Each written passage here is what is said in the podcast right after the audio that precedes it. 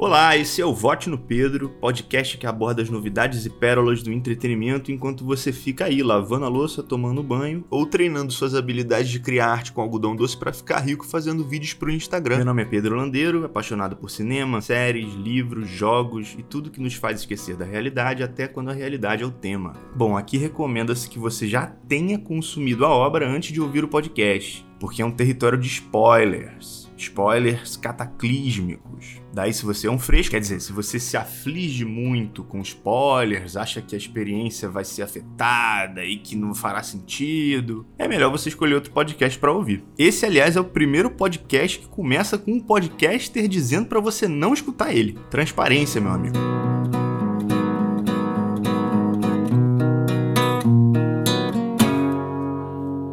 Mais uma obra para falar da pandemia de alguma forma, né? Achei que fosse demorar mais uns anos para ver a cultura pop abordando esse assunto. Inclusive, essa série foi realizada durante a pandemia de Covid-19, mas com certeza de maneira totalmente segura. Foi filmada na Nova Zelândia, que deve ser o melhor lugar do mundo atualmente. Sweet Tooth é originalmente um quadrinho escrito e desenhado por Jeff Lemire, que aparentemente é bem diferente da adaptação da Netflix lançada no último dia 4 de junho, eu não conhecia essa publicação. Eu vi umas imagens do quadrinho e só pelo traço já dá para ver que tem uma atmosfera bem diferente. Então eu vou focar somente na adaptação da Netflix, que é uma graça. É uma versão estendida do comercial da Parmalat com mensagem ambientalista. Essa adaptação inicialmente era um projeto de um episódio piloto que estava desde 2018 na mão da Hulu, um dos principais streamings da Disney, e essa série tem a cara da Disney mesmo. A produção executiva já contava com Tim Downey, que é uma espécie de selo do Robert Downey Jr. com a Susan Downey, e com o Jim Mickle, que além de dirigir o piloto, também seria o showrunner do projeto. Quando a Netflix entrou na jogada, em 2020, aí sim tomou o formato de série com oito episódios e inseriram a Beth Schwartz na função de showrunner junto com o Mickle. O showrunner, para quem não tá ligado, é um roteirista executivo. Ele tem poder criativo e financeiro dentro da série em diversas etapas. Joga no Google aí. No caso do Mickle, ele é diretor também, então ele tem outros tipos de controle sobre o projeto. Premissa: Após um grande colapso sanitário, o mundo se transforma num cenário apocalíptico. Ao mesmo tempo que um flagelo mortal se espalha, uma nova espécie de seres humanos surge. Eles são chamados de seres híbridos. Acompanhamos então a jornada de Gus, um menino híbrido criado de maneira isolada do resto da sociedade até os seus 10 anos. Eventualmente, Gus acaba perdendo seu pai para o flagelo, então ele resolve ir em busca de sua suposta mãe e se envolve em diversas aventuras. Primeira coisa, não tem absolutamente nada de fantasia nessa série. Eu, pelo menos, não vi nada que relacionasse essa história a esse gênero. Se você discorda de mim, me manda uma mensagem no Instagram dizendo que eu sou burro. Arroba Pedro Landeiro. Eu diria que Sweet Tooth é uma distopia, que é uma parada que tem mais a ver com ficção científica. Pode ser que eu esteja me precipitando e na segunda temporada o gênero de fantasia venha muito mais forte. Mas essa primeira temporada eu não vi nada que remetesse às convenções de fantasia comuns, assim. Só se for uma coisa muito inovadora e eu não peguei. O que não quer dizer que Sweet Tooth também não seja fantástica, veja bem. Mas essa confusão pode gerar uma frustração no espectador, né? O cara tá lá deitado no sofá, lê série de fantasia, porra cara já imagina o Gandalf, já imagina a Xuxa conversando com os duendes, já imagina uma rinha de divindade. E não tem absolutamente nada disso. Né? Eu compreendo que existe o subgênero da fantasia científica, mas eu acho que Sweet Tooth não se trata de uma fantasia científica. Me parece uma clássica distopia, até que se prove o contrário. Pode ser que apareça deusa da mãe natureza e aí explique que ela criou esse vírus. Né? Aí realmente acho que tem um elemento de fantasia, mas por enquanto parece uma ficção científica, uma distopia. E eu acredito que a ausência de alguns elementos fantásticos seja causada pelo orçamento limitado da série ou pela restrição sanitária imposta pela pandemia. Você percebe que a série tenta dar uma escondida nas crianças híbridas. Elas só aparecem meio de longe, de costas, silhuetadas, e só mais pro final elas realmente aparecem bem assim, de cara. E aí tu vê que é uma tosqueira do caralho. Mas nada disso atrapalha a experiência também. Inclusive na cena do abraço de criança bicho, tu corre o risco de dar uma chorada. Essa série te ganha pela ternura. Não tem como. Se você não se derreteu com o protagonista, você tá com algum problema de empatia, de cinismo, sei lá o que está te acontecendo. Os departamentos técnicos são a única coisa que realmente remetem a algo fantasioso. Mas também não fica só nisso porque tem uma pegada forte de distopia nas cores e nos elementos visuais. Os flares e as distorções das lentes compõem um contraste distópico e fantástico. Existe uma diferença entre os ambientes naturais e os ambientes mais urbanos. A plot do Dr. Singh é a que mais mostra a reação da sociedade ao grande colapso. E nela, até a luz do sol fica com um tom mais perturbador. Dá para perceber que ela queima as copas das árvores e não tem calor nenhum na luz, enquanto que nas outras narrativas a luz do sol é mais aconchegante, mágica, realça a coloração de flores. Claro, essas composições vão variando também de acordo com a situação de cada personagem. A montagem é meio atrapalhada por causa do roteiro que transita entre várias narrativas e linhas temporais diferentes. Eu achei que ficou uma coisa um pouco confusa. Mas pode ser só impressão minha também. O fato é que tem uns erros meio grosseiros de montagem em uns momentos. Tipo um quadro que mostra dois personagens, um em primeiro plano e o outro desfocado em segundo plano. Daí rola um corte e a imagem seguinte é exatamente a mesma, mas com foco no personagem do segundo plano. É meio bizarro ver isso numa produção desse tamanho. A trilha sonora tem uma pegada folk, o que é bem interessante para ajudar a compor uma obra de fantasia. No primeiro episódio toca Dirty Pals, do Of Monsters and Men que dá uma empolgada fenomenal, mas complementa a narrativa de uma maneira meio cafona. Né? Cafonice, aliás, é um negócio que acontece muito em Sweet Tooth,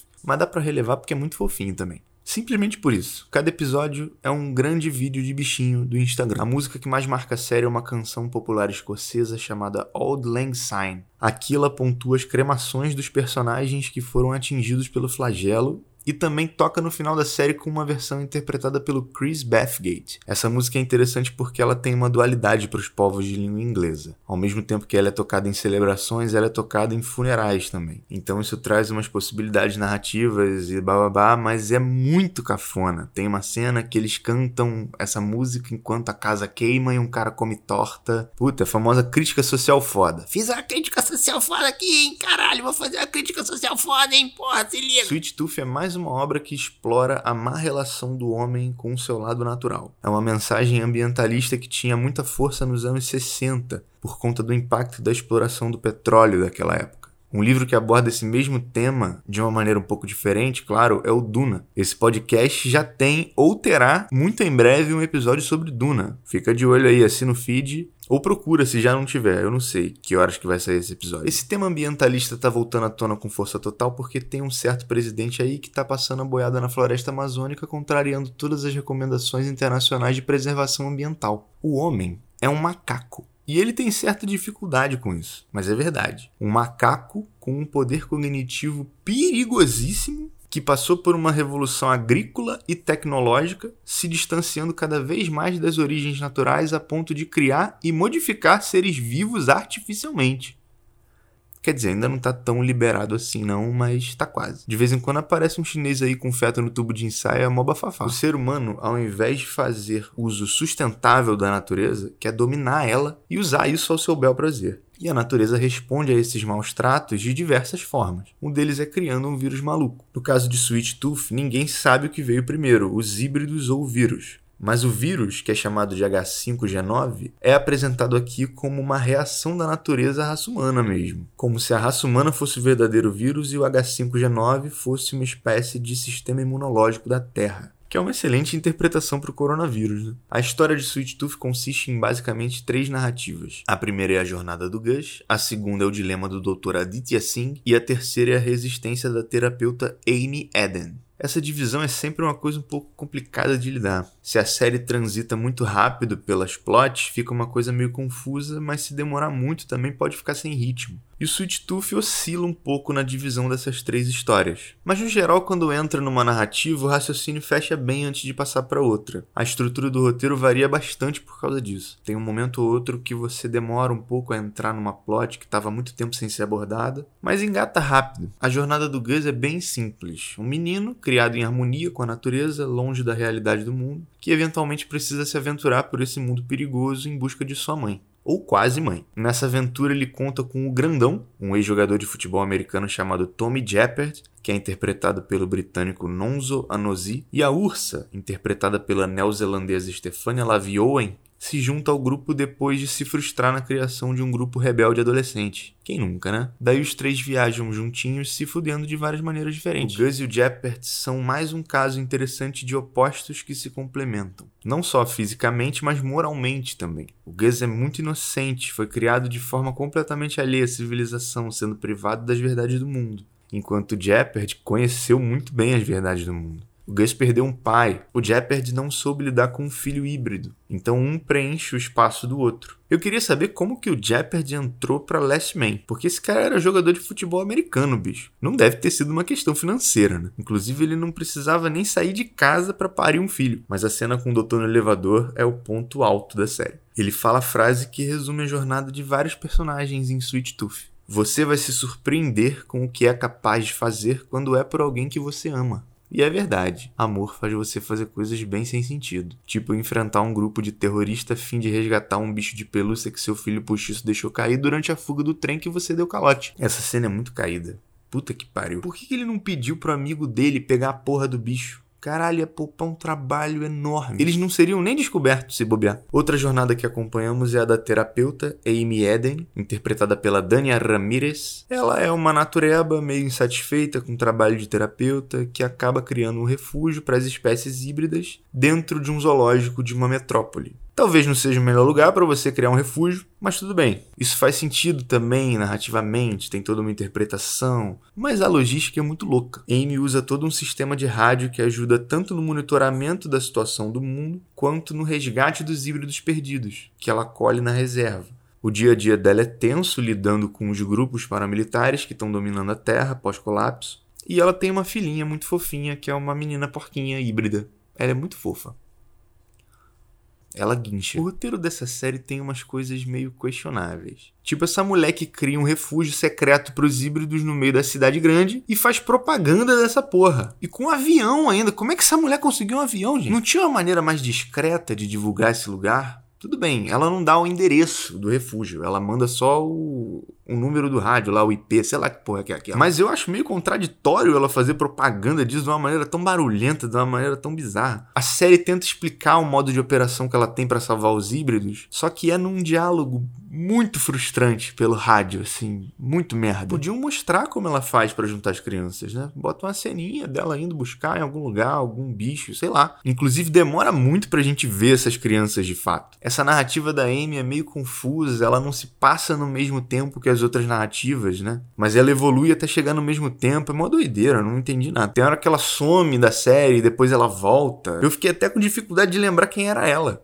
mas isso pode ter sido tanto a velhice quanto a maconha. A plot mais interessante é a do Dr. Aditya Singh, interpretado pelo Adil Akhtar. Essa é a parte da série que levanta um tema bem sensível, que eu duvido muito que vai ser aprofundado, mas que gera muita polêmica sempre quando ele aparece. Dr. Singh é um médico afastado por conta do estresse gerado pelo flagelo da H5G9 e ele é marido da Honey, vivida pela Alisa Velani. Honey tem o vírus no corpo e periodicamente ela precisa do soro para controlar essa doença. Esse soro é feito pela doutora Gladys Bell, personagem da Sarah Pierce, que está trabalhando nas pesquisas financiadas por uma organização chamada Last Man, a fim de criar a cura para o flagelo. Só que essas pesquisas envolvem uma quebra da ética científica que muitas pessoas não teriam nem psicológico para lidar. O pior é que a doutora Gladys diz que está com câncer e que vai precisar se afastar do trabalho. Daí ela passa o bastão para o Dr. Singh, que apesar de meio cagão, tem uma força de vontade absoluta quando se trata de curar alguém que ele ama. Lembra da frase dele pro Jeopardy no elevador. Aí ele entra num dilema, porque a cura depende do sofrimento dos híbridos. E isso vai de encontro com a filosofia do doutor. Ele e a esposa são indianos e religiosos. Isso fica meio pincelado, mas eu acho que é para não gerar muita polêmica. Mas enfim, na Índia, a religião que domina é o hinduísmo, e os animais para o hinduísmo são sagrados, porque eles podem ser reencarnações de ancestrais nossos. Então ele fica ali naquele embate psicológico. Eu tenho que fazer isso para salvar minha mulher, mas isso aqui vai de encontro com a minha religião. É bem maneiro. E além do dilema, Dr. Singh ainda precisa se proteger dos vizinhos também. Porque ele mora num reduto de classe média, onde as pessoas vivem dentro de muros mega protegidos, e quando alguém se contamina dentro desse lugar, essa pessoa é queimada viva dentro da própria casa. Tipo Idade Média mesmo, pique peste negra. E isso já gera logo uma pressão para ele resolver logo esse dilema. Essa plot levanta também o debate dos testes farmacêuticos em animais, sejam cosméticos ou não, que apesar de ser algo terrível, é algo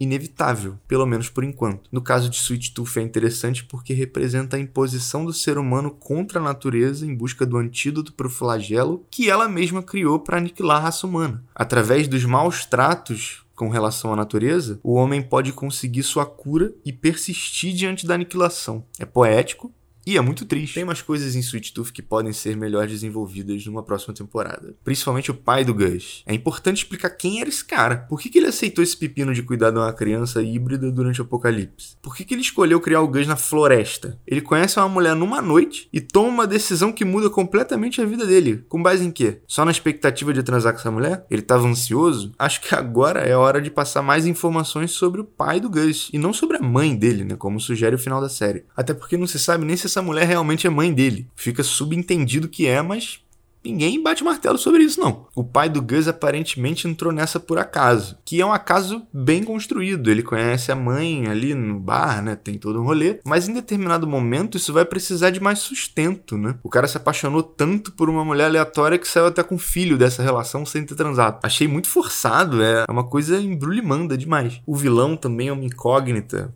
É o General Abbott, que é a cara do Afonso Solano daqui a uns 30 anos. Ele é realmente mal porque no fim das contas ele está tentando achar a cura para a doença. E o que se sabe até então é que a cura depende dos híbridos, então ele caça esses seres a fim de fomentar pesquisa para normalizar a sociedade. Claro, tem uma camada de crueldade nesse personagem, é evidente. Mas no fim das contas ele tá lutando pela espécie humana, que pode ser considerada vilã dessa história mesmo, não sei. Mas ele provavelmente vai ser melhor desenvolvido nas próximas temporadas. Sweet Tooth é um doce. É aquela tigelinha de mingau de aveia antes de dormir no inverno. Você que tem 74 anos com certeza sabe do que eu tô falando. A série realmente se preocupa em ser algo leve. Os temas mais espinhosos são tratados aqui de maneira até velada, eu diria. Mas o interessante é que eles não deixam de existir, e isso é muito importante. Tem empresa que jamais abordaria a relação dos híbridos com a cura para o flagelo, da maneira como o Sweet Tooth se propôs a fazer. O que, além de ser uma tremenda covardia, é também uma falta de compromisso com o espectador. Essa série é um doce, mas ela não deixa de imprimir a realidade de um mundo complexo, onde o mal causado a um organismo pode refletir positivamente em outro. É importantíssimo abordar o assunto da má relação do homem com a natureza, mesmo que isso já tenha sido abordado de várias maneiras diferentes diferentes há anos atrás. Porque o ser humano sempre esquece que não pode acabar com o planeta Terra.